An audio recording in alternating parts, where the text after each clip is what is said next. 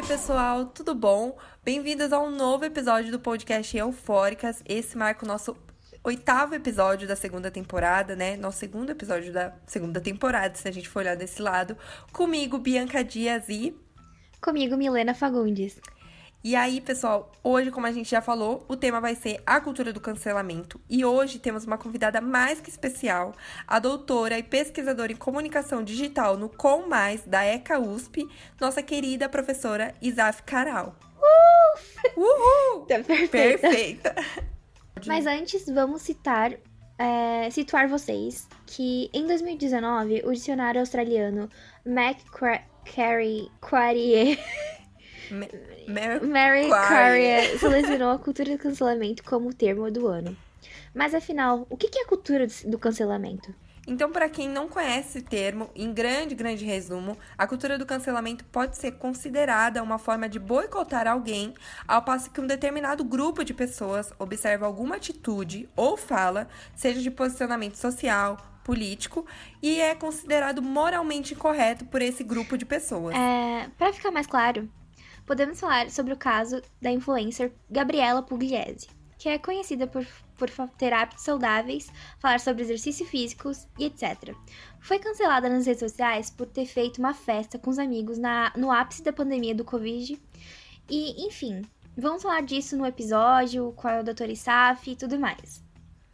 E alô, é da Central do Cancelamento? Calma aí, antes de todo mundo cancelar tudo, vamos dar play nessa entrevista que ficou demais. É, por favor, gente, e não cancelem a gente. então tá, vamos começar. É, de onde surgiu a cultura do, do cancelamento e, afinal, o que é ela? De onde surgiu essa cultura aí? De onde veio isso? Foi no Twitter? Foi no Facebook? Aonde? então, é muito boa, porque diferente do que a gente imagina.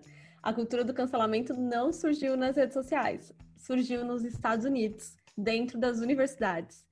Então, é muito curioso pensar nisso, né? Porque a ideia do cancelamento, ela começa dentro das universidades porque os estudantes começaram a cobrar posicionamentos mais assertivos dos seus professores. Então, professores com, com certos tipos de discursos começaram a ser questionados. E daí isso passou a ser chamado uma cultura do cancelamento, ou cancel out culture, que era o nome que se dava, e se dá ainda, né? Essa cultura lá, isso lá em 2013 é, quando essa ideia começou a aparecer nas universidades. Só que essa ideia apareceu nas universidades porque a gente está falando de uma juventude que teve muito acesso à internet, muito acesso a discussões no Twitter, né? E chegou na universidade se questionando. Então, assim, por que, que essa bibliografia desse curso é toda branca, euro, eurocêntrica? Ou por que, que eu faço uma disciplina de teorias da comunicação e só tem homem na lista de bibliografias? Enfim, daí começou essa grande questão da cultura do cancelamento. E aos poucos ela foi chegando no digital, né? E daí é claro que assim, o Twitter acho que é o grande rei da cultura do cancelamento, né? Mas Sim. ela surge em um outro lugar. Eu, eu até o ano passado, tipo, até esse ano ainda, eu usava, eu uso muito Twitter. Então, tipo, vira e mexe, a gente vê, tipo, a tal artista foi canceladíssima no Twitter. E, tipo, é umas coisas assim que eu fico assim, mas, gente, a menina só, tipo, falou um A de uma coisa, tipo. Exatamente isso. Nem tem, nem tem, tipo, o que cancelar, sabe? Exatamente. Ela só deu a opinião dela, sabe? E, é, e a pessoa não curtiu. E junto com isso que a Mi já acabou trazendo, é, a gente tem a seguinte pergunta: existe algum critério para acontecer o cancelamento? Porque, por exemplo, às vezes o cancelamento acontece, na grande maioria das vezes, com uma figura pública. E aí, quando a gente pensa num perfil, sei lá, de uma pessoa pequena, uma pessoa, sei lá, como eu, vocês, é, talvez esse cancelamento não surja, não aconteça da mesma forma que com uma pessoa pública. Então, existe algum critério para acontecer é, o cancelamento? É difícil pensar nisso do critério do cancelamento, sabe por quê? Porque assim, a gente tem que pensar que o cancelamento ele vem de várias, várias, ele tem muitas origens, né? Então, por exemplo, assim, tem muitos pesquisadores na área da comunicação que vão dizer que o cancelamento ele surge porque quem não tinha voz, ou seja, os grupos minorizados politicamente, né, as minorias sociais, passaram a ter voz e passaram a questionar algumas coisas. Então, o cancelamento pode vir daí também, né? Então, quando a gente pensa por essa perspectiva, a gente vai pensar que as acusações do cancelamento são muito legítimas, porque vão passar por racismo, machismo, homofobia, né? Então é super legítimo quando não é um crime, né, que está sendo apontado, né? Porque se uma pessoa é racista nas redes sociais, ela está cometendo um crime. Mas aí do outro lado, qual é a grande questão do digital que a gente não pode perder de vista? O digital é o mesmo peso para tudo. Tudo tem o mesmo peso no digital, né? Então a gente não tem muita valência para as coisas assim. Então, o que tem mais ou menos importância? Tudo é trending topics. Então, um dia o Trending Topics é um assunto mega importante, como é, as queimadas no Pantanal, e no outro dia é a Bianca Boca Rosa. Então, assim, qual é o parâmetro de, de relevância do digital? Então é aí que a gente chega nessa discussão de peraí, mas tudo é cancelado? Todo mundo é cancelado, tudo é cancelamento. Então, se tudo é cancelamento, então nada é cancelamento. Então a gente chega nessa grande questão, assim, mas eu acho que falar de cancelamento é muito complexo, porque a gente tem essa dualidade. De um lado, a gente tem, de fato, a possibilidade de muita gente falar, que não tinha essa possibilidade de falar antes. E do outro lado, a gente tem a banalização que a internet traz para tudo, né? Então, eu vejo muito, assim, é, situações de cancelamento muito legítimas e necessárias. Talvez a forma como o cancelamento aconteça não seja, né, a, o que a gente uhum. espera, mas as razões são muito legítimas. Mas a gente vê em contrapartida uma pautas que não fazem muito sentido, né? Então, assim, eu falei da Bianca Boca Rosa, por exemplo, né? Sim. E como eu pesquiso influenciadores, acho que ela é um ótimo exemplo. Sim. Ela foi cancelada num momento porque ela estava sendo. estava diminuindo a luta feminista, uma luta da qual ela se apropriava para vender produtos de beleza. E ela foi cancelada por conta disso. E aí depois ela foi cancelada porque ela se vestiu de bailarina para uma sessão de fotos. Pera, calma, né? Então Sim. a gente a gente não tá falando do que aqui? A gente tá falando de pautas sociais, a gente tá falando de, de uma roupa que ela usa para dançar balé. Não faz muito sentido, né? Então, é o digital, gente, assim, é a, a, é a possibilidade de falar sobre tudo e também falar sobre nada, né? Exatamente é, isso. Porque o movimento, ganha, é, o movimento cancelamento ganhou força agora uhum. e não anteriormente, já que se ele, ele existia, porque só agora ele tem essa força tão grande, ele não tinha. Se ele, se ele existia, então por que ele não tinha essa força antes? O cancelamento agora, por que, que ele tem tanta força? Tem várias questões.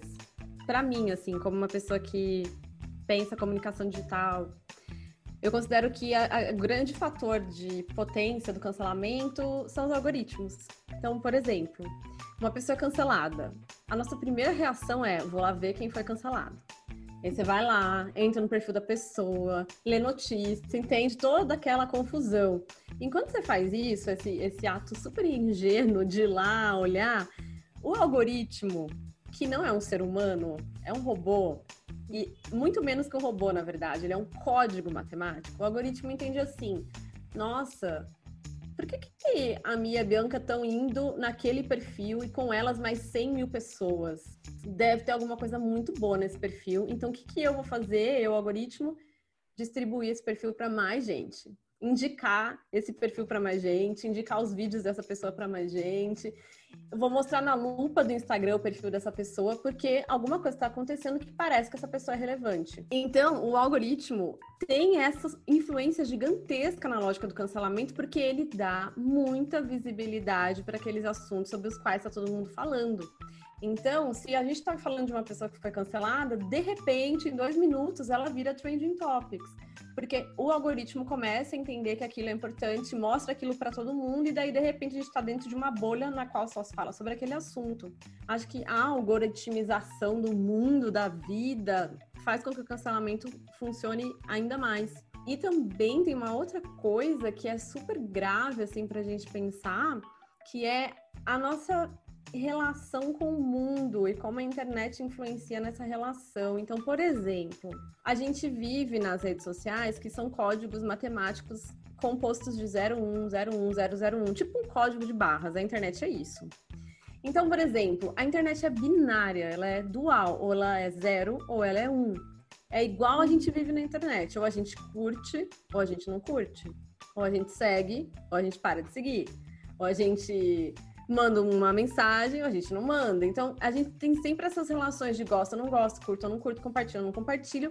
E o cancelamento passa a ser também uma discussão nesse sentido, que é gosto ou não gosto, fada, sensata ou cancelado. Então, como é que a gente sai desses polos tão opostos, de fada sensata num dia e cancelado no outro, por conta dessa binaridade, né? Desse movimento binário dual da internet, né? Então, eu acho que, assim, quando a gente pensa, ah, por que, que o cancelamento agora faz tanto sentido por conta disso? Por conta do algoritmo lá atrás, impulsionando e fazendo com que as coisas bombem. E do outro lado, a nossa dinâmica de ser sim ou não o tempo inteiro. Gosto ou não gosto, certo ou errado, né? Na internet não tem meio termo, é certo ou errado. Então, acho que tem muito a ver com isso também, né? E, e, exatamente nesse âmbito que você falou, que a gente convive muito nas redes sociais, enfim, passa muito tempo nela. E a gente queria saber se a cultura do cancelamento é algo que perpassa a internet, se ela sai do âmbito digital e vai para o âmbito físico. Ela começou assim, né, como você explicou antes, que ela veio do âmbito físico e acabou passando depois para o digital. Acontece também esse movimento inverso dela? Ah, isso é super legal de, de discutir, sabe por quê? É, tem muita gente que fala assim, ó. Muita gente, e quando eu falo gente, eu tô falando de teóricos da comunicação, essa galera que pesquisa, né, comunicação digital. Então tem muito teórico da comunicação que fala assim, que o ativismo digital não serve para nada.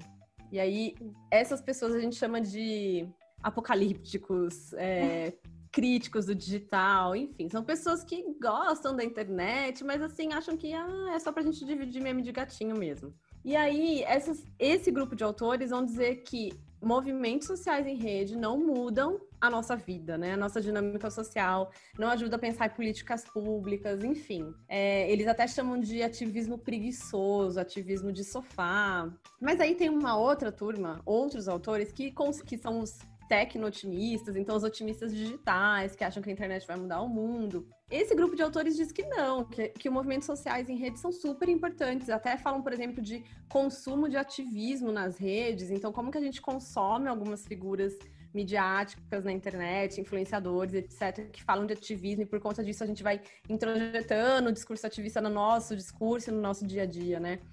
Eu sou uma pessoa que está meio no meio do caminho, assim. Eu acho que, de um lado, a gente traz essas conversas para que todo mundo conheça a discussão. Então, é mega importante pensar, por exemplo, num influenciador que é cancelado.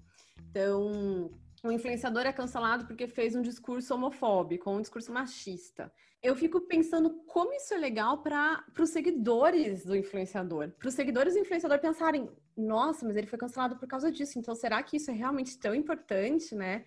Então, por que, que ele foi cancelado por conta disso? Eu acho que ele não devia ser cancelado, mas aí faz com que a pessoa pense sobre esse assunto e talvez possa até mudar de ideia, né? Possa até entender por que, que, que aquele discurso é machista, é homofóbico, etc. Então, nesse sentido, eu acho muito legal, eu acho que isso é sair do digital e ir para o offline, né?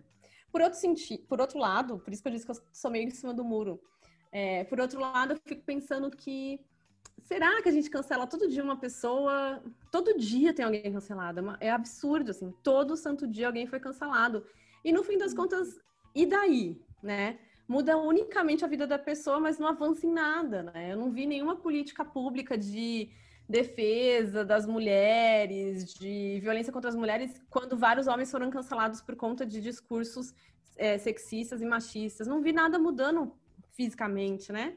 Então, não sei, eu sou meio em cima do muro nesse sentido. Não, não, não sei mesmo, não consigo opinar. Eu achei super legal essa visão que você trouxe, que até assim, tem um pouco a ver com a cultura do cancelamento, e não, mas é uma coisa que eu senti que realmente chegou a mim, de, de eu seguir algumas pessoas, alguns influenciadores, e durante aquelas, as manifestações que tiveram muito avanço nos Estados Unidos por conta do Black Lives Matter, do assassinato do George Floyd, eu comecei a consumir muito mais e acho que me conscientizar mais, que eu já deveria ter feito, mas a partir desse movimento, desses influenciadores falando: olha, tem esse livro da Djamila Ribeiro que é muito legal vocês lerem, é importante. E aí eu comecei a ir lá nas livrarias e pesquisar, falar, hum, eu acho que eu vou comprar. E no final eu acabei comprando. E eu acho que é realmente você sai do digital e vai para o físico, porque isso acabou come, começou a ser uma parte do seu dia a dia, do seu pensamento também. Sim. A internet não esquece, é algo real do nosso dia a dia, com a chegada das mídias. E para você, qual é a, melhor maneira de lidar com isso? Tipo, dessa coisa da internet, não esquece, a gente tem prints, a gente tem provas. ah, é... Que engraçado, né? Porque tem gente que fala assim, ah, o brasileiro tem memória curta, então hoje vai ser cancelado, amanhã vai esquecer. Mas a internet deixa rastros, né? Então, Sim. se um influenciador é cancelado, basta eu ir lá no perfil dele. É, no perfil não, basta eu ir no Google colocar o nome dele, que eu tenho certeza que vai aparecer uma enxurrada de notícias dizendo sobre o cancelamento, né? Então a internet deixa rastros digitais, né? Então é isso, assim, a gente pode ter memória curta, falam muito, né, que o brasileiro tem memória curta, mas a internet deixa seus rastros. É, e qual é a melhor maneira da gente lidar com isso? Tipo, como a gente lida com isso? E aí, qual é a melhor maneira de lidar com esses rastros digitais? Complexo, porque a gente. é difícil, né, é gente? Difícil. O que eu acho é assim, sendo bem pragmática, né? Eu acho que, dependendo de quem você é, de um influenciador, a gente tem que, por favor, pensar em ética e responsabilidade, né? Então, você ocupa um espaço de prestígio nas redes, então pense nesse lugar que você ocupa, né, de prestígio. E ocupe com ética e com responsabilidade. Então, eu acho que todo mundo pode falhar, mas que falha é essa, né? Que equívoco é esse? Então, a gente precisa muito pensar nisso. Então, ah, eu não quero viver um cancelamento, então pense na sua responsabilidade nesse espaço. E aí, contrapartida, tem muita gente dizendo assim: ah, o cancelamento tem feito com que as pessoas é, percam a sua liberdade de expressão. Calma, porque a gente tem que pensar o que é liberdade de expressão, o que é discurso de ódio, o que é um discurso criminoso. Né? Então, assim, as pessoas não são canceladas porque elas, elas disseram assim: nossa, eu amo rosas. Não, não é por causa disso. Eu adoro comer chocolate na TPM. Ninguém, não vi gente sendo cancelada por conta disso, né? As pessoas são canceladas por outras razões. Então, acho que é pensar um pouco nisso. E é claro que assim, né? Tem uma grande confusão que talvez quem está nos ouvindo possa pensar: ah, mas o influenciador X, quando falou que gosta de azul, as pessoas falaram: ah, mas e o que será do amarelo se você só gostar do azul? A internet é uma grande confusão e realmente tem gente que cobra ah, eu gosto de maçã, mas por que você não come pera? A gente tem isso na internet, essa, essa entrada na vida do outro, né? Mas não é cancelamento. É um tipo de jeito de sociabilizar na internet que a gente, concordando ou não, a rede foi trazendo pra gente, né? Então, quanto mais visível a gente é, mais essa sensação de proximidade com o outro, e o outro tem essa liberdade, essa abertura de lá falar o que a gente tem que comer, o que a gente tem que gostar. Mas não estamos falando de cancelamento, né? O cancelamento tem uma magnitude gigantesca. Acho que, ai, ah, tô com medo de ser cancelado. Por que, que você tá com medo de ser cancelado? O que, que você uhum. tem falado aí nos seus grupos do WhatsApp, entre seus amigos, né? Então, é. acho que é pensar um pouco nisso, né? Não sei se eu tô sendo uma tia chata, mas às vezes eu penso nisso. Sim, faz todo sentido, né? Porque eu acho que, assim, é, com Big Brother, por exemplo, toda hora eu ficava pensando, mano, se eu fosse pro Big Brother, eu ia ser muito cancelada. Porque Sim. eu tenho, tipo, eu fico imaginando, tipo, é, é tanto que é, esse é o tópico da, da próxima pergunta, que é, tipo, essa coisa da intolerância que as pessoas têm, tipo, sabe? Aí pergunta agora, é, existe uma linha tênue entre a intolerância e a justiça, e tem pessoas que acham que é justiça cancelamento. E, e não e tem outras que acham que é intolerância. O que, que você acha que é isso? Tipo, essa. Que, qual é a sua opinião sobre essas duas. Essas duas. É... Esferas, né? É, duas esferas. Eu acho que assim, a gente tem que. Tem tanta coisa para levar em consideração, né? Então eu acho muito triste, por exemplo, quando uma pessoa é cancelada e ela tem uma história de, de posicionamentos coerentes. Então, por exemplo, se a gente pensar no Big Brother, a gente tinha lá é, mulheres feministas tentando se posicionar em constante desconstrução, que em vários momentos falharam e foram cruci né, crucificadas por conta disso, né? Então, o, qual é a grande questão do cancelamento? E aqui eu vou fazer a minha crítica ao cancelamento, que eu acho que é a crítica que muita gente compartilha. É a forma como ele acontece, né? Então, Sim. talvez aquele apontamento seja coerente, mas a forma como aquilo é feito não dá nem espaço para a pessoa pensar, rever, né? Então, assim, a única coisa que ela consegue fazer em tempo hábil é se defender e falar, desculpa, a gente errei, mas assim, não tem nem tempo para refletir sobre aquilo, né? Sim. Então, é, é, muito triste quando a gente vê uma pessoa com uma história coerente, né? Então, assim, aí ela, ela tá tentando se desenvolver nessas pautas, estudar esse assunto, tem se posicionado, falhou. Poxa, peraí, vamos questionar. Acho que tem que questionar. Mas, né, tem essa grande questão, essa linha aí, né, de de ser completamente intolerante, completamente, não dar nenhuma possibilidade da pessoa se entender, entender porque errou, e daí ir lá, né, como um tribunal da internet, muita gente fala isso, né? Que é o, a, o, cancelamento é o tribunal da internet e ninguém é juiz, no fim das contas, né? E então é, é muito complicado pensar nesse, nesse sentido, e é daí que vem essa crueldade do cancelamento, né? Se a gente estivesse conversando com um psicólogo, é muito provavelmente que ele ia dizer algo relacionado a como é que a gente se identifica com as pessoas na internet. Então, não aleatoriamente, o cancelamento se dá sempre com pessoas com muita visibilidade. Por quê? Porque a gente se identifica com essas pessoas, a gente se projeta nessas pessoas. Então, por exemplo, um influenciador digital.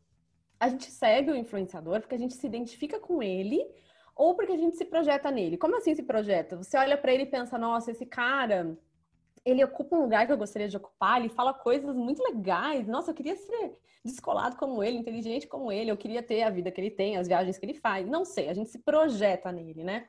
Ou a gente se identifica, a gente olha para o influenciador e fala: Nossa, a gente é tão parecido, a gente gosta das mesmas coisas, a gente pensa do mesmo jeito, que legal. E nesses dois casos, quando a pessoa falha, é quase como se ela tivesse assim destruído um pacto que a gente estabeleceu.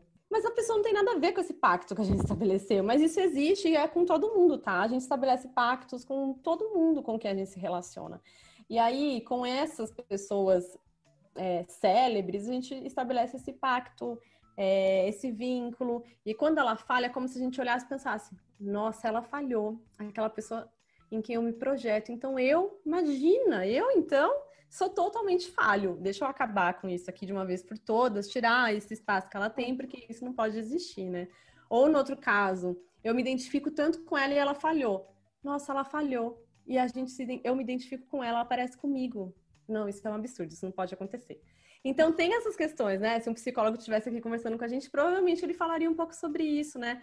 É muito complexo, muito complexo de verdade, assim já é complexo naturalmente, aí tem essa grande questão do algoritmo, do Twitter, e aí as coisas vão virando o cancelamento, que é esse fenômeno gigantesco. Sim, é. completamente. É. E é uma coisa muito legal que você falou, porque eu também, é, particularmente falando assim, na verdade, eu acredito que a cultura do cancelamento tem, assim, talvez a sua essência como uma causa nobre, só que na hora de, de praticá-la, as pessoas acabam esquecendo que, por exemplo, uma pessoa errou e a gente tem que dar um espaço, talvez, para ela pensar no erro dela, falar: nossa, realmente o que eu fiz estava errado, eu não prestei atenção na época e eu me desculpo aqui e vou aprender sobre esse tema. E eu acho que, às vezes, quando a cultura do cancelamento até vira uma questão de linchamento virtual, aí as coisas meio que fogem do controle, porque a gente não dá espaço nem para a pessoa falar e nem para ela também refletir sobre tudo que aconteceu. Às vezes ela só pede desculpa para acabar aquela crise toda que tá rolando e pronto, e fala: pronto, agora tô desculpada, a internet vai me perdoar e tá tudo bem. Eu acho que é exatamente isso. É sem dúvidas isso, assim. E, e aí a gente vi, cai num negócio que é vídeo de desculpas de youtuber, que ano passado todo mundo fazia piada com isso, né? Ai, mais um vídeo de desculpas de youtuber. É claro que a gente vai viver isso se é preciso pedir desculpas em, uma, em um minuto sem pensar no que aconteceu imediatamente para sair do Trending Topics e cuidar da reputação. Olha só que coisa caótica, não faz sentido, né? Sim. Então, e aí perde toda a legitimidade aquele questionamento, porque a gente está questionando, mas não avança, né? Então. Virar, tipo, uma coisa de hate gratuito, né? Tipo, a pessoa não quer, a pessoa nem liga mais porque a pessoa foi cancelada, sabe? Tipo, por exemplo, ah, eu não gosto daquela atriz. Ah, tá falando mal dela, eu vou falar dela também. Ah, eu falo, tipo, sei lá, de coisas muito nada a ver que não tem, não tem embasamento virou, nenhum dentro do assunto de que ela neve, foi. né? É, tipo. É muito real. É bem isso. louco isso, né? E tem uma coisa, assim, que é esse movimento de manada, né? Que, que no digital acontece o tempo inteiro. O movimento de manada é isso, assim, pensa numa manada de animais em qualquer lugar e vai todo mundo por uma direção e ninguém sabe muito bem porque tá indo. De repente olha e fala, nossa, gente, achei que tinha uma presa aqui, mas não tem nada. E é muito curioso, assim, não sei se vocês já viveram isso, mas, por exemplo, você tá lá olhando uma foto num feed do Instagram e aí tem um comentário de uma pessoa dizendo alguma coisa que você nem reparou. E aí você olha aquele comentário olha para a foto de novo e pensa, nossa, não tinha reparado, mas é verdade. Aí você vai lá também nesse ímpeto e comenta e diz, ai, não sei o que, não sei o que, não sei o que. Por quê, né? Então, assim, é esse movimento de manada também, né? Da gente ser meio que levado é, por essa dinâmica e... e chegar nesse cenário que a gente tem hoje. E, inclusive, o tema da. O, a nossa pergunta faz um, um gancho total com isso. Na teorias da comunicação, existe a espiral do silêncio, né? Que, basicamente, para quem está ouvindo e não conhece, é quando uma pessoa ela tem uma opinião, pode ser Y, e o grupo com quem ela anda, né? Ela tem uma, opção, uma opinião X, e com medo da exclusão, essa pessoa que tem a opinião Y vai se se calar, vai falar: não, não, tudo bem, eu vou fingir que eu aceito essa outra opinião do meu grupo para mim não ser exclusa e não ficar em silêncio, né? Você acha que isso também é, reflete um pouco no cancelamento é, das pessoas falarem: putz, eu não quero cancelar essa atriz, mas já que todo mundo tá cancelando e se eu falar outra coisa, eu meio que vou cancelar junto. Eu acho que tem muito a ver com isso.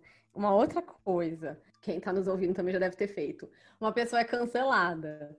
E aí você vai lá imediatamente olhar se você segue essa pessoa. Ou se você curtiu a última foto dessa pessoa. Você vai lá tentar reparar um estrago que você fez, teoricamente, que é dar visibilidade para essa pessoa. Isso tem muito a ver com essa dinâmica, né? E tem a ver com isso, tem a ver com a forma como a rede se organiza, porque a gente está ali conectado com vários pares, vários amigos, colegas desconhecidos, etc. E a nossa atuação na rede está muito exposta, né? Então a gente é visível o tempo inteiro, tudo que a gente faz ou deixa de fazer. A gente vê, por exemplo, notícias nas manchetes de, de revistas de fofoca dizendo que a atriz X parou de seguir a atriz Y. Então também tem a ver com isso, né? Não passa só pela opinião, mas até pelo que a gente faz nas redes sociais, né? Então, na época das eleições, por exemplo, é, vários influenciadores que seguiam políticos XYZ deixaram de ser seguidos pelos seus seguidores, porque como você segue fulano e segue Beltrano? Então, são coisas para a gente pensar, né? Que, que a rede vai trazendo para gente, assim. É muito complicado, gente. Eu, eu digo assim que quem já tem muito muita certeza sobre o que está acontecendo na internet. É, não sei se está tão certo assim, porque não é possível ter tanta certeza. É, esses dias eu li é, uma frase que me deixou muito comovida, que a internet é a única invenção do homem que o homem não consegue entender. Então a gente criou um negócio que a gente não sabe o que fazer com ele, não sabe como funciona, virou uma coisa absurda, né? Então, enfim, é isso, assim. Você pode falar, Mi? Nada que eu ia falar assim, meu Deus, a internet é uma coisa muito louca. Muito louca. É muito Meninas, doida. vou desconectar por alguns dias. Uma ouvinte é, do Eufóricas, a Natália, ela quer saber essa seria a, man a, maneira melhor, assim, a melhor maneira, entre aspas, né, de assim, punir alguém, de fazer uma pessoa refletir, porque às vezes tira a liberdade de expressão, que foi exatamente o que a gente estava falando, né, que às vezes a pessoa vai cancelar, todo mundo chega lá cancelando e nem dá uma oportunidade de refletir sobre o tema. Então ela queria saber se seria uma das melhores maneiras, assim, assim, pelo tanto de questionamento que a gente tem feito em relação ao cancelamento, já fica subentendido que não é a melhor maneira. Tanto é que a gente está questionando e, né, e querendo cancelar o cancelamento. Aí entra a grande questão, né? Ah, liberdade de expressão, vários influenciadores dizendo que não estão sentindo medo de falar porque eles podem ser cancelados. Tá, vamos pensar então na liberdade de expressão e qual é a dificuldade da gente entender isso na internet. Primeiro, e aí entra o algoritmo de novo. O algoritmo coloca a gente dentro de bolhas informativas. Todo mundo já deve ter ouvido falar sobre isso, né? Depois do vídeo do Felipe Castanhari, do Felipe Neto, não me lembro qual deles fez um vídeo sobre isso. Mas essa noção é super acadêmica, que surgiu muito antes de tudo isso. E os, os teóricos que falavam sobre bolha falavam que a gente vai entrando em bolhas sem saber. Então a gente não conhece o limite da nossa bolha, a gente não sabe o que está fora, a gente não sabe o que está dentro. Então, a bolha não é simplesmente, ah, a minha bolha é uma bolha feminista. Não, tem muito mais em jogo. Muito mais em jogo. E aí, o que, que acontece? A gente tem uma sensação que o mundo, no mundo, todo mundo parece muito com a gente. Então, a gente olha para nossa bolha e pensa, nossa, olha como as pessoas são. Uma, um fenômeno incrível das últimas eleições foi um momento em que estava todo mundo achando que ia ter uma virada no segundo turno. Então, assim, quem estava numa bolha mais à esquerda tinha certeza absoluta que ia ter uma virada no domingo de eleição. O que, que aconteceu, gente? Virada nenhuma. Então, assim, não tô falando, não quero trazer política para a discussão de vocês, apesar de eu sempre levar política para tudo, mas assim, é um exemplo de como a bolha coloca a gente num lugar que parece que todo mundo é muito igual a gente, idêntico, gosta das mesmas coisas, pensa como a gente. E não é bem assim. E aí, qual que é o grande, a grande questão da liberdade de expressão, né? Da pergunta. Toda vez que alguém fala alguma coisa que não reafirma o que a gente pensa, então que não concorda com o que a gente acredita, que é aquilo que a gente chama de viés de confirmação, né? Que não confirma o nosso viés, a gente rechaça. A gente tira da nossa bolha, a gente para de seguir, a gente, enfim. E aí, quando uma pessoa que a gente acompanha diz alguma coisa que não confirma o que a gente pensa, a nossa primeira reação é: sai daqui, peraí, isso aqui não faz sentido. Como assim você tá falando sobre isso? Que absurdo. Então, às vezes, e aí tô pensando nisso em situações de argumentos brandos, tá? Da pessoa ter falado uma coisa na qual ela acredita e que não tem nada a ver com crimes. Então, isso de fato coloca em xeque a liberdade de expressão.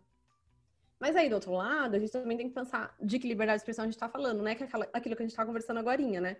Então, por exemplo, discurso de ódio não é liberdade de expressão. Então, por exemplo, você falar na internet. Eu acompanho muito é, influenciadoras muçulmanas.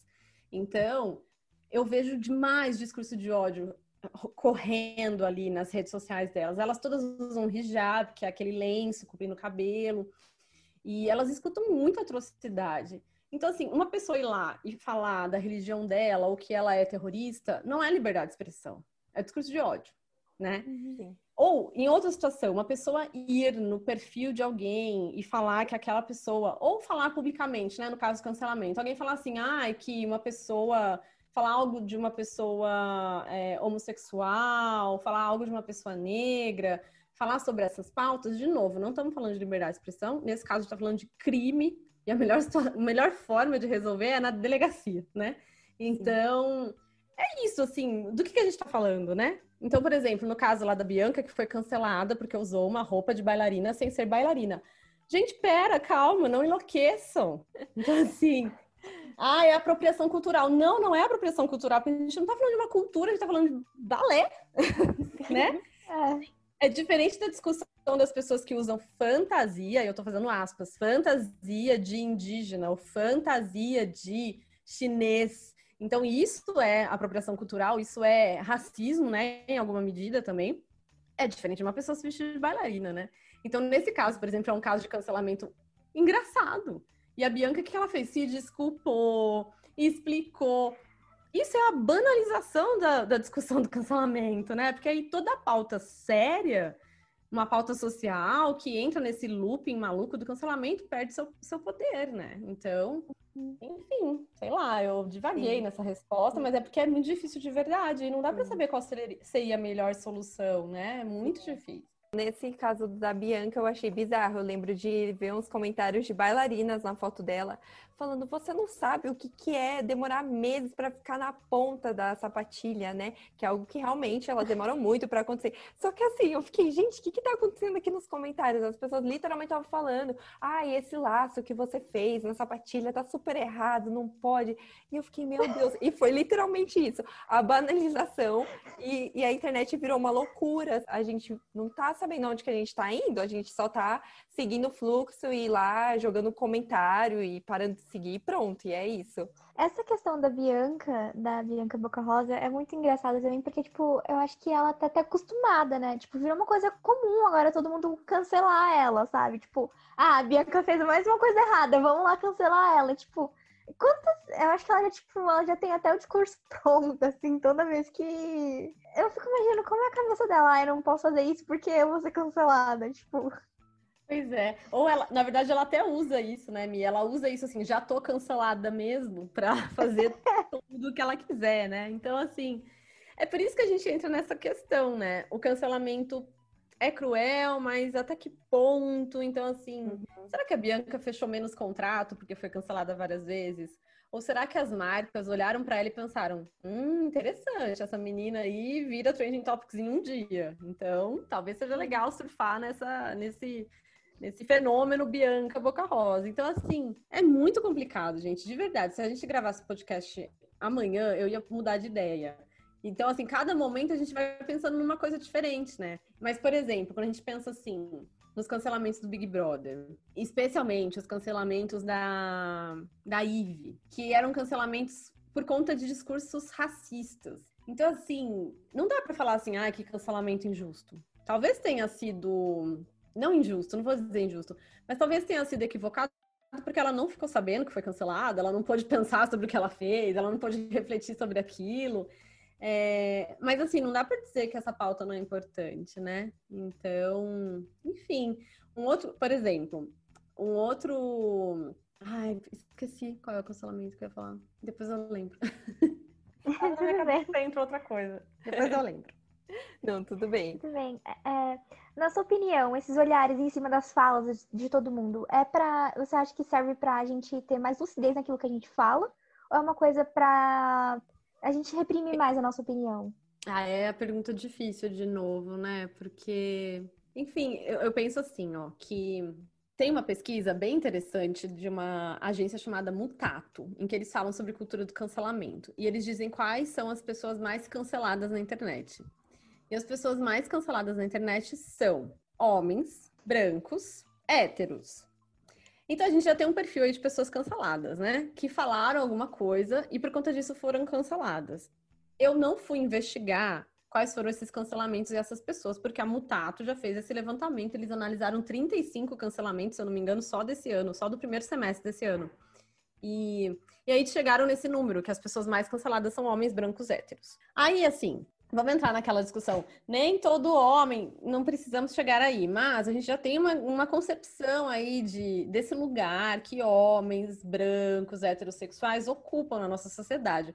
Um lugar de muito prestígio, em que é possível falar sobre tudo. Mas não é bem assim, né? Então, assim, uhum. quando a gente vê que esses homens são cancelados, eu não sei, mas eu poderia supor que eles fizeram alguma piadinha sem graça, mas que na cabeça desse cara era muito engraçada sobre homossexuais. Talvez eles tenham feito alguma piada muito divertida, eu tô falando com muita ironia, sobre mulheres e qualquer coisa, mulheres e. sei lá, qualquer coisa. Essas piadas que a gente escuta, né, gente? De casamento, de mulheres, de enfim. Talvez eles tenham feito uma piada, piada, o discurso racista. Então, assim, não sei. Tô chutando, chutando a partir de um lugar que a gente sabe qual é o lugar, né? De homens brancos, etc, etc, etc. Se a gente olhar por esse aspecto, que interessante é a cultura do cancelamento, porque ela nos faz questionar. Nos faz, assim, não tô falando de quem é cancelado, tá? Porque eu tenho as minhas questões em relação a. Eu acredito que a pessoa que é cancelada não pensa sobre aquilo. Ela simplesmente diz, ai, ah, me odeiam e problema é das pessoas que me odeiam, deixa eu continuar minha vida. E é isso que eu entendo. É, é, para mim, é essa a reação da pessoa que é cancelada. Mas aí, ao mesmo tempo, tem muita gente acompanhando esse cancelamento, esse tribunal. Tem muita gente assistindo esse tribunal e pensando sobre isso, né? É, nesse sentido, é muito interessante a gente pensar que muita gente viu e está re refletindo, tentando entender por que aquilo aconteceu, enfim. E aí, como a gente já estava falando, do outro lado também fica essa insegurança, né? De será que as coisas que eu falo me colocariam no cancelamento, já que o cancelamento às vezes é tão descabido, às vezes não faz nenhum sentido, às vezes ele acontece simplesmente porque as pessoas não concordam comigo porque acham que eu penso exatamente igual a elas. Por quê, né? Então a gente vai estar sempre nessa dualidade, assim. E então não tem é uma grande questão. Assim, eu estava conversando com uma jornalista esses dias sobre isso. Qual que é a grande questão do cancelamento? Quando a gente chama tudo de cancelamento, a gente perde parâmetro. Então, assim, cancelamento é tanto discursos criminosos, quanto discursos sexistas, quanto discursos da vida cotidiana. É tudo isso e tudo tem o mesmo nome, então não, não faz sentido. Não tem tanto valor, né? Então, acho que se as coisas tivessem o nome que elas merecem, a, é, a gente teria um cenário bem diferente, né? E, mas também não sei quais seriam esses nomes, nem nada disso, assim, não tô fazendo uma proposição, mas pensando, né? Não dá pra gente comparar um cancelamento com outro, um cancelamento de bobagens. Por exemplo, tem um caso de cancelamento que eu acho muito curioso, que é o caso da youtuber Bel. Ela não foi cancelada. A mãe dela foi cancelada porque a Bel tem um canal no YouTube com milhões de seguidores, milhões de inscritos. E parecia que ela estava sofrendo algum tipo de, de ameaça para continuar trabalhando, né, publicando vídeos e tudo mais. Então a gente está falando aí de trabalho infantil, de maus tratos, talvez, não sei, né? Isso foi o que o Twitter disse em relação a Bel e a mãe dela. Então a mãe dela foi cancelada e, e no dia subiu uma, uma hashtag que era salvem a Bel ou qualquer coisa nesse sentido. A gente olha para uma coisa dessas e pensa, meu Deus, Se essa menina estiver sofrendo maus tratos em casa, que coisa horrorosa a gente está fazendo. Que a gente está botando o nome dela no Twitter, uma criança, menor de idade. E se ela não estiver sofrendo maus tratos, que horror a gente está fazendo. Porque a gente está falando da mãe dela no Twitter, né? Então, assim, meu Deus, tá tudo errado, né? E aí não dá da gente chamar isso de cancelamento, e o cancelamento do Big Brother de cancelamento, e o cancelamento da bailarina de cancelamento, não tem como. Porque a gente perde parâmetro, né? E aí, esse caso da Bel é muito interessante porque a polícia foi até lá, não sei se foi uma abertura de, de, uma, de uma investigação no Ministério Público, não sei de onde é que veio isso, mas a polícia foi até a casa dela, assistente social, ver que estava entendendo. Então, interessante. Será que foram por causa da internet? Se sim, Eba, finalmente conseguimos alguma coisa. Então, assim, é muito delicado, é tudo muito delicado. Acho que vocês devem ter visto também quando o PC Siqueira foi cancelado, né? Sim, por conta pesado. das acusações. Não é? Foi horrível, foi, assim. Foi então, pesado, sendo... Ele estava sendo acusado de pedofilia, né? E... e aí ele foi cancelado. Que confusão, gente, porque assim, a gente tá falando de um crime. E aí a gente, a gente cancela pessoas que talvez tenham cometido um crime então as coisas estão muito no lugar errado, assim, não sei, de verdade. É muito difícil, esse assunto é muito complexo. Sim, é, é, é muito complicado. Eu sinto que é uma, uma ação minha, né? Quando eu, eu costumo ver esses casos, eu, eu, sinto às vezes que a cultura do cancelamento tem muito também de pegar coisas antigas. Então, ah, a, sei lá, a atriz tem 30 anos, mas a gente vai lá no Twitter dela, quando em 2000 e sei lá quanto, vamos pegar um tweet aqui que a gente achou que ela fala alguma coisa muito ruim sobre um grupo social ou, enfim, alguma ideia meio turva, assim, né? Que foge um pouco da curva. E aí as pessoas cancelam. E 2020 é, falam, vamos cancelar ela porque isso que ela fez é errado. Só que aí eu acho que a gente nem para para pensar, essa pessoa ainda continua com esse mesmo pensamento ou realmente é um motivo de falar, ou oh, você está errada, olha o que você falou e você continua agindo dessa mesma forma. Então, acho que tem muito disso. E eu, e eu sempre fico me questionando, será que as pessoas têm, têm que. A gente tem que parar, olhar esse tweet e olhar essa pessoa e falar, não, a gente não vai mais consumir nada dela, vamos boicotar ela. Por conta disso, eu acho que a cultura é, é aquilo que a gente também já tinha falado, eu acho que é efeito manada, né? Então as pessoas começam a cancelar para vezes uma coisa antiga, que a pessoa já mudou, já conseguiu entender que estava errada, e a gente continua pautando esse assunto assim a todo momento. Então é muito complicado, porque a gente também não tem essa veracidade, até, até onde é verdade isso, até onde está confirmado tal. Lógico que é importante né, duvidar, ter um pé atrás, mas dentro do possível, não já cancelando totalmente a pessoa, enfim, xingando ela. Eu acho bem complicado esse aspecto. Até trazendo um outro caso que eu sei que a professora Isaf gosta de falar, eu acho, em relação a influenciadores, como a gente já tinha, né, dito anteriormente, o impacto ele pode ser ainda maior, né, pelo enorme alcance que eles têm, algoritmo e tudo. É, ainda mais estando associados com diversas marcas que acabam, querendo ou não, influenciadores sempre têm uma associação com alguma marca, com alguém. O caso da Pugliese, ele ganhou uma proporção, assim, estrondosa na internet, né? E ela acabou é, desativando o perfil do Instagram e, e para ter aquela... Todo mundo falou de retenção de seguidores, né? Porque realmente passou por uma enorme crise, perdeu contratos é, de grande quantia e qual a sua visão sobre esse caso? E você, assim, na sua opinião, você acha que ela lidou de uma forma certa, de uma forma correta? Esse caso. É... Mais um caso complexo, assim. Eu acho que no caso dos influenciadores, a gente tem uma outra questão que é, assim, as razões pelas quais a gente decide se associar aos influenciadores, a história dos influenciadores. Então, no caso da Gabriela Pugliese, especificamente, ela já era uma influenciadora que vinha de várias histórias, não de cancelamento, porque não tinha esse nome, mas de crise. Então, assim, a Gabriela Pugliese, desde que eu pesquiso o universo de influenciadores, ela se envolve em situações de crise de todos os tipos possíveis. Então, assim, a gente tem Gabriela Pugliese falando de pessoas portadoras de necessidades especiais, Gabriela Pugliese com discursos gordofóbicos, Gabriela Pugliese é, prescrevendo dietas e atividades físicas, então usando de um, de um domínio que ela tem, não tem, de uma competência profissional que ela não tem na internet. A gente tem Gabriela Pugliese fazendo public post sem avisar. Então, assim, a gente já tem uma, uma série de questões. A Gabriela Pugliese incentivando a distorção imag imagética das mulheres. Então, dizendo assim para a mulher, ah, um jeito bom de emagrecer é antes de comer um chocolate, se olha no espelho, pelada, e dá uma olhada e pensa, ah, não, melhor não comer chocolate. Então, assim, a gente já tem uma série de. E eu não tô dizendo isso para fazer fofoca de influenciador, eu tô dizendo pra gente pensar, assim, na história dos influenciadores. Então, quando acontece uma situação como Gabriela Pugliese fura a quarentena, no momento do ápice da quarentena, depois de ter sido uma pessoa contaminada, é, em que a família deu uma festa, em que muita gente se contaminou. Então, assim, ela fura a quarentena, decide furar a quarentena. Ela já tem uma reputação construída ali com a audiência dela que já tá meio em xeque, por conta desse histórico que ela tem. Então, quando ela fura a quarentena, ninguém quer saber quais foram as razões. Então, ela é automaticamente cancelada. Então, assim, isso tem muita coisa, muita, muito a ver. É, muito influenciador fala assim, ai, tenho medo de ser cancelado, mas como tá a sua relação com a sua audiência e com seus seguidores? Porque pensa, se você tem, se você segue um, um influenciador que você gosta muito, eu tenho certeza que quando ele erra, você pensa, poxa, mas essa pessoa é tão legal, ela errou, mas mas ela é tão legal, ela me ensinou tanta coisa, ela tá num caminho tão legal, eu não vou lá xingá-la no Twitter, sabe? Eu não vou subir o trending, uma hashtag falando dela. Então, assim, quando um influenciador tem uma relação com a sua audiência muito positiva, tem uma reputação super sólida, ele consegue sair de uma situação de crise bem, né? Então, de um cancelamento bem.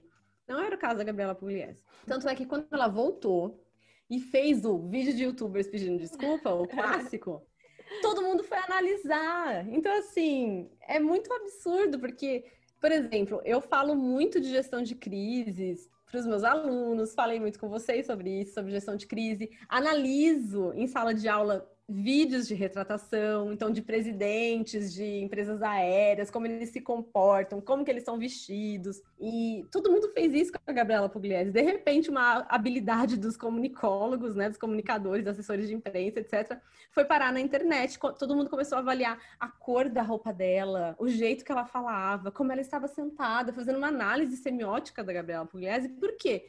Ninguém dava crédito porque ela estava falando. Isso, gente, não se constrói do nada, assim. Reputação falida é um grande processo. Para você construir reputação é muito difícil, para você destruir é assim. Então, assim, você tem que preservar e construir essa reputação todo dia, né? Então, acho que o caso da Pugliese passa muito por aí. Esse vínculo que ela tinha com a audiência dela. E, e já era um vínculo um pouco fragilizado nesse sentido, pela história que ela conseguiu é, construir até então. Então, enfim, uhum. se foi a melhor opção ela sair, não sair, é, foi o que ela tinha à mão, né? Na velocidade do que as coisas foram acontecendo. Então, é muito complicado. A próxima pergunta, acho que entra um pouco nisso, nessa coisa de gestão de crise. Qual é a melhor maneira de lidar com uma situação de cancelamento? O que a gente pode fazer, tipo, para lidar com a situação assim, tipo, com o público, é, essa coisa de retratação e tudo mais? É, é assim, o cancelamento e qualquer situação de crise, tá? Tem muito mais a ver com o que você faz antes do que com o que você faz depois, assim. Quando o negócio estoura, você não tem muito tempo. Então, assim, no caso da Gabriela Pugliese, o negócio estourou, o que, que ela fez? Fechou o, o, o Instagram dela para não perder seguidor, porque ela perdeu num dia 200 mil, 400 mil, não me lembro agora, seguidores num único dia. Então, assim, não tem mais o que fazer, né, naquele momento. Então, muito do que você pode fazer, e isso é para qualquer situação. Por exemplo, a gente pensa numa situação de crise, que é uma queda de avião. Depois que o avião caiu, assim, que a gente vive um acidente aéreo, acabou, já foi. O máximo que você pode fazer é chamar corpo de bombeiros, fazer, né, assim, resolver ali. Mas o que a gente pode fazer antes dessa queda? Ah, tá. Ter aeroportos mais seguros, uma jornada de trabalho para os pilotos que não sejam tão extenuantes. Então a gente tem, né? Então, assim, é, revisão das aeronaves, sei lá, a mesma coisa com o influenciador. Então, construção de uma relação muito afetiva e próxima e sincera e aberta com as audiências, construção de uma reputação sólida, baseada em valores morais, né? Acho que é o mínimo que a gente tem que pensar. Então, se você consegue fazer isso e construir isso antes de qualquer coisa, se você se deparar com uma situação de cancelamento ou viver uma situação de crise, talvez, nada é certo na internet, mas talvez você consiga sair disso. Então você, e se não conseguir sair, pelo menos você vai ter ali os seus seguidores e a sua audiência para te ajudar a recuperar a sua reputação, voltar, retomar seu trabalho, né? Então, acho que passa um pouco por aí também, né?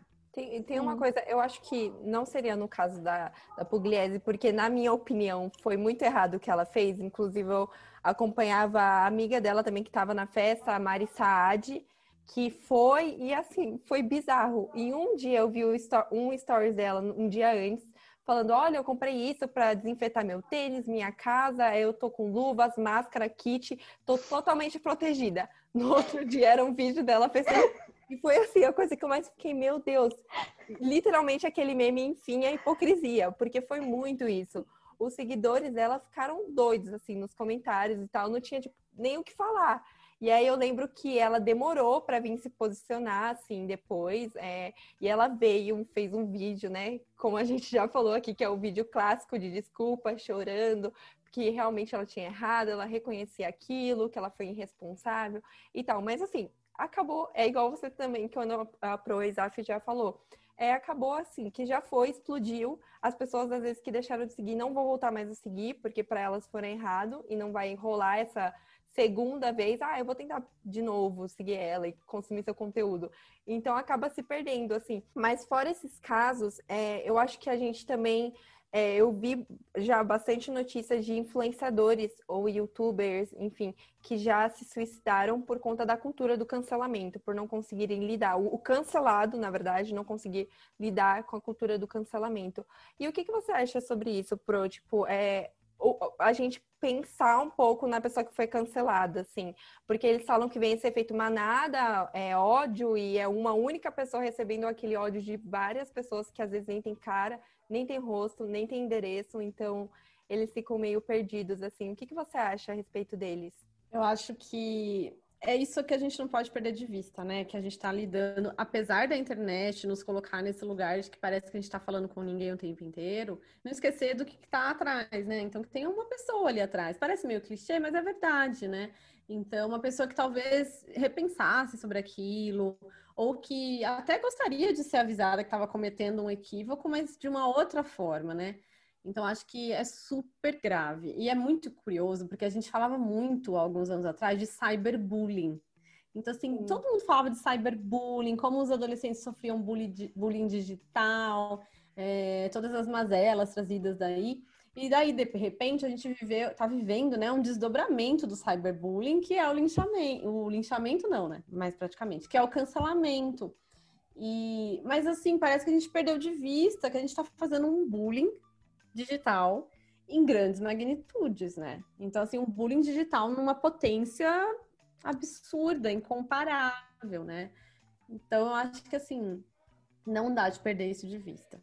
Acho que a gente só pode é, é, é, exatamente quando a gente pensa numa criança que tem a mãe cancelada, enfim, por conta de uma situação do YouTube. A gente só pode perder isso de vista quando a gente tiver ferramentas para fazer isso. Então, assim, será que é possível a gente, de, de alguma forma, é, acionar algum tipo de entidade pública para porque a pessoa cometeu algum tipo de injúria, difamação, algum discurso de ódio relacionado a um grupo étnico, religioso, etc. Se a gente tiver ferramentas nesse sentido, ótimo, a gente tira isso da internet e pensa em outras alternativas. Porque, de fato, é um bullying digital. Então, acho que a gente não pode só falar de bullying na nossa vida analógica e esquecer que isso vai para a internet também, né? É, outro ouvinte do, do, do, Eufóricas, a Fernanda, ela também quer saber: é, você acredita que há formas mais leves do público é, de chamar atenção aos erros dos famosos, dos influenciadores, sem ser pelo, através do cancelamento, de, eu acho que foi aquilo que a gente também falou, né, de ter uma crítica construtiva, tipo, olha, nesse vídeo aqui o que você falou tá meio estranho, eu acho que é melhor você rever. Você acha que tem outras formas?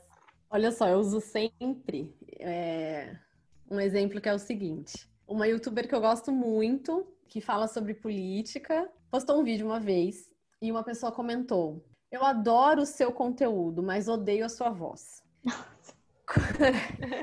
Sim. Eu pensei, na hora que eu li aquilo, eu até guardei aquele comentário, assim, para eu usar em pesquisas, em aulas, etc. A pessoa estava pensando que ela estava fazendo uma crítica construtiva, porque ela primeiro elogiou. Eu adoro o seu conteúdo, mas eu odeio a sua voz. Então, assim, que lugar é esse que a gente se autorizou a ocupar, que nos dá a liberdade, uma sensação de que eu posso ir até meu youtuber favorito e dizer que eu odeio a voz dele, mas tudo bem, eu gosto do seu conteúdo.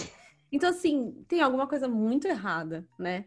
Então, acho que é essa desumanização que a internet vai trazendo. É, eu não gosto de ser, assim, negativa em relação à internet. Acho que ela traz pra gente muitas coisas maravilhosas, né? Acho que a pandemia tem mostrado isso. Se não fosse a internet, a gente não conseguiria tocar a vida, né?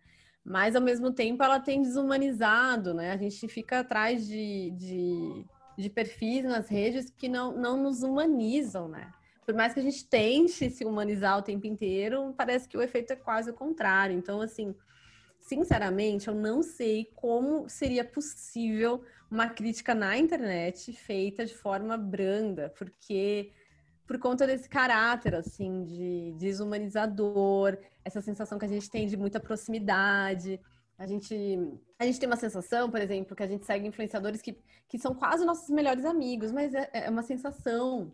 É uma sensação discursiva, porque a gente constrói, a gente não, os influenciadores constroem um discurso de, de, de falsa intimidade essa intimidade não existe, né? Eu tenho visto um movimento muito interessante durante a pandemia, por isso que eu guardei esse comentário para ver se eu consigo fazer uma pesquisa sobre isso nos próximos anos ou meses. Mas é um movimento muito interessante de influenciadores que têm printado comentários de críticas destrutivas e colocado nos stories para falar assim, gente, isso aqui você não comenta para as pessoas, tá? Assim, ensinando bons modos. Então, não sei, gente, de verdade. E aí, ao mesmo tempo, eu penso numa outra coisa que a gente não conversou, mas acho que tem tudo a ver com essa, essa dinâmica, que é, por exemplo, influenciadores. É, e aí eu vou pensar em influenciadoras antifeministas, tá?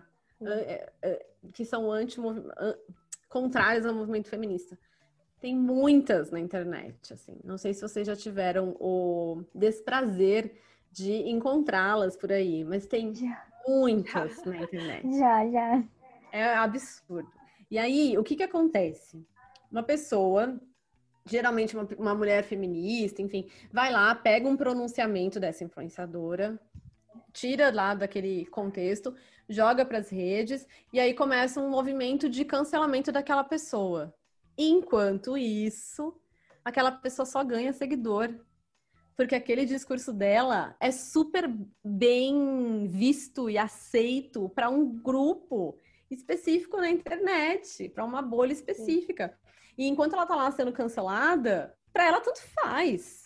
Assim, e para o público dela tanto faz, porque o público dela tá lá por causa disso, né? Então a gente já teve mais de uma situação dessa acontecendo nessa pandemia. Eu consigo pensar em duas aqui, em um médico, que é um médico que até se voluntariou para ser ministro da Saúde, não me lembro o nome dele, assim, eu guardo meu cérebro para outras coisas e então não me lembro o nome dele. E é uma pessoa assim que acha que mulher tem que ficar em casa, lavando louça. Eu sou uma mulher que fica em casa e lava louça, mas também faz outras coisas da vida, né? Então assim, ele tem esse discurso. Alguém pegou um, um, um story dele que era totalmente assim, mulheres são seres menores e tirou isso do, dos stories dele e começou a cancelá-lo. Mas para ele estava tudo maravilhoso, porque ele foi encontrado, o número de seguidores dele triplicou em um dia. Sim. E aí também consigo pensar num outro caso de uma nutricionista muito famosa também, que é antifeminista, e várias coisas que ela fala, inclusive que ela fez um pronunciamento que foi ah, eu demito é, quando eu sei que uma funcionária minha está grávida. E é por isso que eu não contrato mulheres, porque mulheres engravidam e depois o prejuízo vem para mim. Ela é uma mulher falando.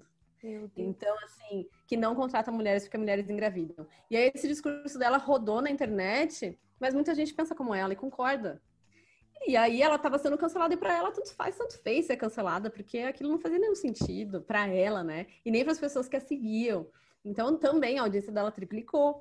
Então, assim, olha como é bizarro. E assim, não tem certo e errado, não tem. Sim. Ela não tá cometendo um crime, né, sendo antifeminista. Ela não tá cometendo um crime, ela tá falando que ela acredita e a audiência dela acredita nisso, então tá tudo bem. Ela nunca vai ser vítima de cancelamento, não nesse sentido, né? É, quando eu e a Bianca a gente começou a fazer o podcast, é, eu fiquei assim, meu Deus, é hoje que eu vou ser cancelada na internet. Eles vão pegar esses meus áudios e vai estar flodado assim no Twitter todo. Tipo, esse é o medo real que eu tenho hoje em dia. Você acha que esse medo, tipo, é de todo mundo? Ou, tipo, é mais pra nossa geração, assim, que tá mais acostumada com a internet? Ah, eu acho, sabe uma coisa que eu acho que vai fazer com. Todo mundo tem essa, esse pensamento, né? Por exemplo, eu muito esporadicamente, muito esporadicamente mesmo, faço vídeos para falar desses casos. E quando eu fiz um vídeo para falar do caso da Gabriela Pugliese, a primeira coisa que eu pensei foi: eu vou ser linchada pelos seguidores da Gabriela Pugliese, eles vão entrar aqui e vão me xingar. E, inclusive, eu fiz uma live com o HuffPost e alguns fãs da Gabriela Pugliese entraram na live para falar que era um absurdo aquilo tudo. Então, é. Mas assim, rapidamente eles foram. Nos comentários as pessoas foram é, não convencendo, né? Mas dizendo, ó, oh, esse espaço não é para defender ou não defender, é para pensar sobre isso. Enfim, então todo mundo tem, eu acho, esse medo, assim, de. De, ai, vou ser cancelado. Mas sabe o que, que eu, particularmente, passei a pensar? Assim, somos quantos na internet, né? É claro que o desejo é que todos nós sejamos vistos e ouvidos na internet, mas é, é, é tanta informação circulando que há muitas chances de o próximo ser cancelado ser uma pessoa com muita visibilidade, muita visibilidade. Talvez não seja o nosso caso, né? Então, assim, é, é tocar a vida e, e, e aquilo que a gente estava pensando, né? Eu acho que é expor a sua opinião, a gente não pode deixar de expor nossa opinião, de verdade, assim mas expor nossa opinião, levando em consideração as pautas que são importantes para o nosso tempo, né? Por exemplo, acho que tem várias discussões que são super difíceis de se fazer, discussões políticas complicadas, mas em que contexto você fez? Com quem você fez? Às vezes, se você tira uma frase de contexto, você pode ser cancelado, mas e aí a gente olha para o contexto e você tem defesa. Né? Então, ah, eu estava argumentando sobre isso, falando sobre tal situação. Então, acho que é um pouco enfim, relativizar, né?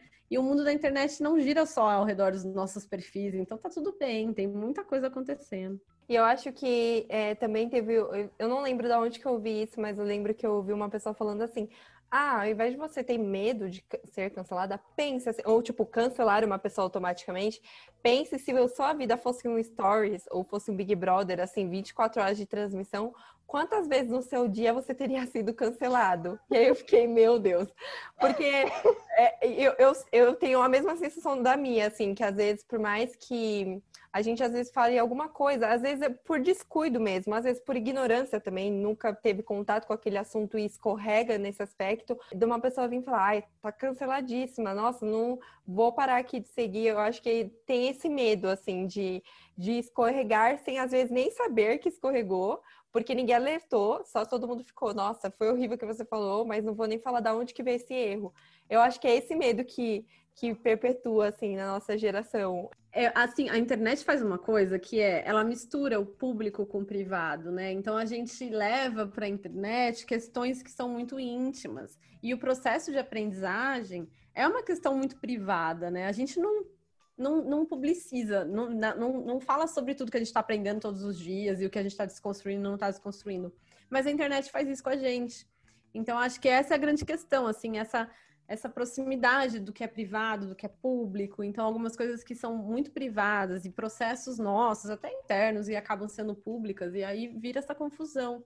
Eu gosto de lembrar de um caso que eu acho muito legal, que é de uma, de uma influenciadora do Instagram, que uhum. ela é dona de casa, mãe, ela tem um perfil que eu amo, inclusive, chama Casa de Bamba.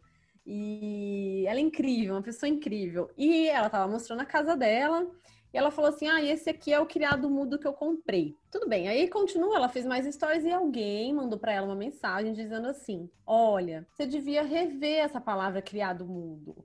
Porque a gente usa criado mudo, mas a referência é aos escravos que ficavam do lado da, das camas dos senhores, mudos durante a noite, caso o senhor precisasse de alguma coisa, né? E aí ela recebeu essa mensagem no, no, numa mensagem do Instagram, voltou e fez um story, falou assim, gente, obrigada quem me mandou. E ela, ela chama as seguidoras de vizinhas, né?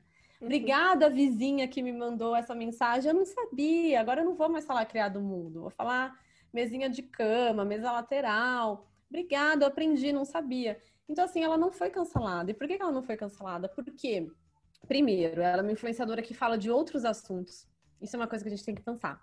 Pensa aí, pessoas que são canceladas, geralmente, tratam daquele assunto razão do cancelamento. Então, por exemplo, Bianca, Boca Rosa, nosso exemplo ápice. Foi cancelada porque fez uma, é, usou uma frase lá, porque foi machista numa situação. E ela o tempo inteiro fala de, de um posicionamento de girl power, né? Então ela foi cancelada. Então, eu tô falando influenciadores, tá? Especificamente. A gente tem influenciadores, um caso de um influenciador que é escritor, fala de relacionamentos e foi acusado de ter vivido um relacionamento abusivo com uma ah, ex-esposa. Não me lembro o nome dele também, mas ele foi cancelado porque ele tinha uma linha de conteúdo que tinha tudo a ver com isso. De repente, ele fez um negócio totalmente ao contrário. E aí, nesse caso, por exemplo, ela fala de casa, ela fala de decoração, então por que ela seria cancelada por usar essa expressão criado mudo, né? Se ela está no momento ali de aprendizagem, de compartilhar algumas coisas. Então, enfim, ela aprendeu naquele dia. E aí eu achei muito legal, porque é uma forma, né? Ela recebeu essa mensagem e inter, internalizou esse, essa ideia. O que a gente tem que ir se desconstruindo literalmente aos poucos, nas questões que a gente acha, tipo, ah, não, mas falar feito nas coxas ou criado mudo não vai mudar nada. E às vezes muda muita coisa, porque às vezes você conhece isso, repassa seu conhecimento para outra pessoa, e isso vai começar a ir para várias outras pessoas, um círculo assim de conhecimento. Então, acho isso super legal, assim, que as pessoas.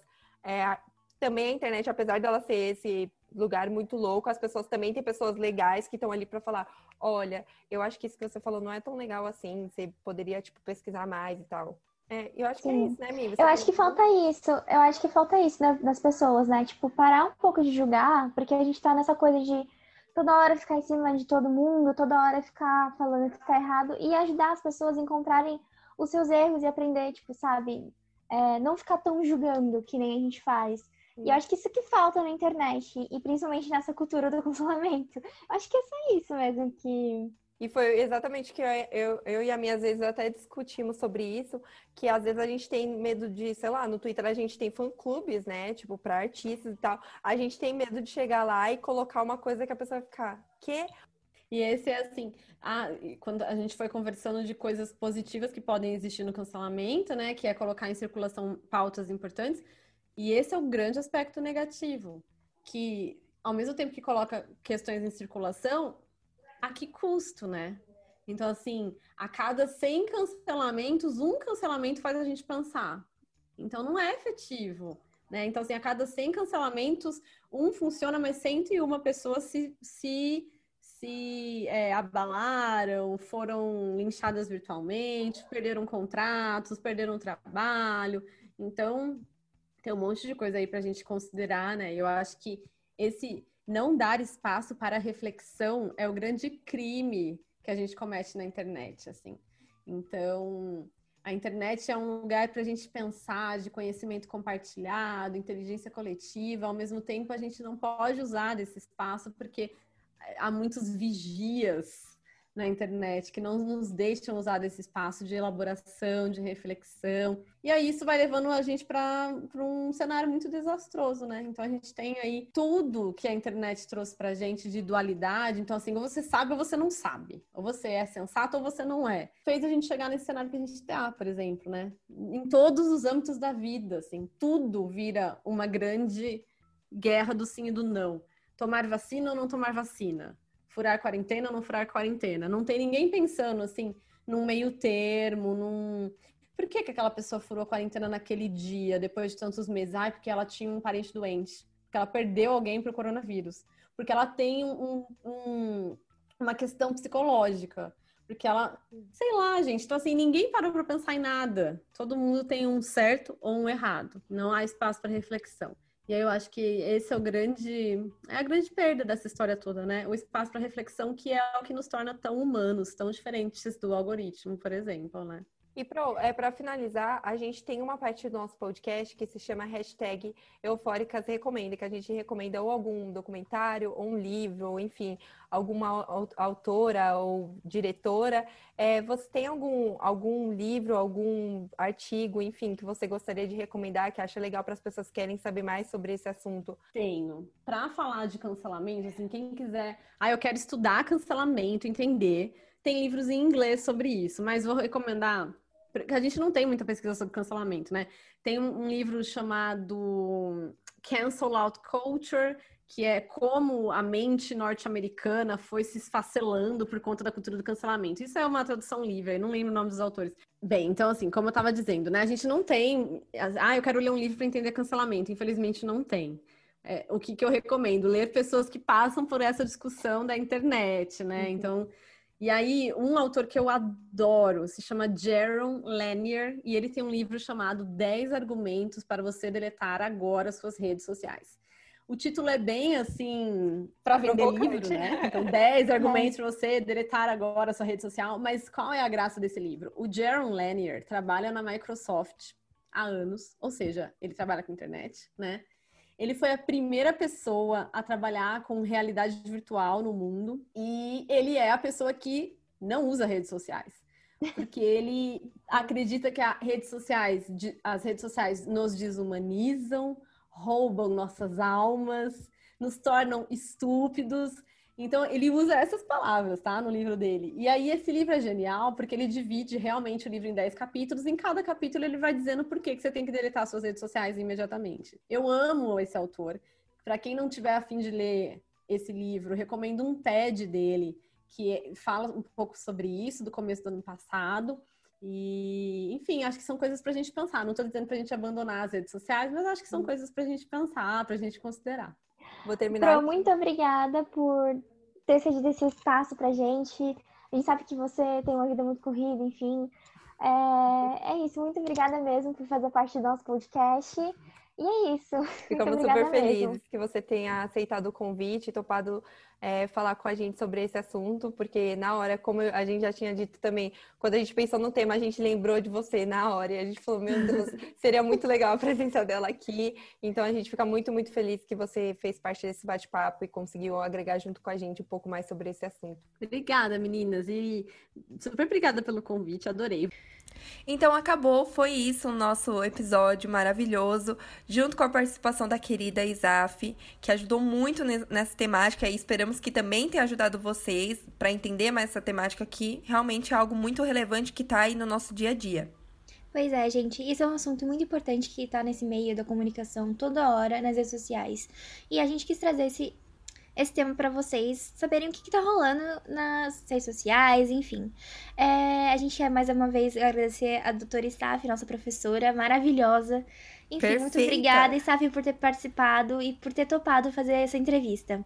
Muito obrigada. A Isaf arrasa, gente. Quem não segue ela, a gente também vai deixar aqui na descrição do episódio o arroba dela no nosso Instagram, o arroba podcast eufóricas. A gente também vai estar tá trazendo o Instagram dela. Acompanhe ela, ela posta coisas muito relevantes sobre mídia, sobre influenciadores, então vale a pena vocês começarem a acompanhar ela nas redes sociais e também o trabalho dela que é incrível. Enfim, tem alguma dúvida, alguma crítica construtiva, manda pra gente, vamos lá bater aquele papo como sempre, porque ainda tem muitos assuntos que vão causar aquela euforia na gente para criar o fogo necessário para bater aquele papo com amigos. Yes. É isso mesmo, gente. E acabou o nosso episódio. Então sigam o nosso Instagram, como a gente já falou, como a mim também falou. Comenta lá uma sugestão de episódio, o que, que vocês estão achando dessa nova temporada. E vamos para os nossos famigerados créditos, né? Roteiro: Bianca Dias. Sonoplastia: Milena Fagundes. Capa do episódio: Valkyria Amâncio. Intro: Labyrinth. Still don't know my name. E é isso, e é galera. Isso, um beijo e até o próximo episódio. Beijinho e até o próximo episódio.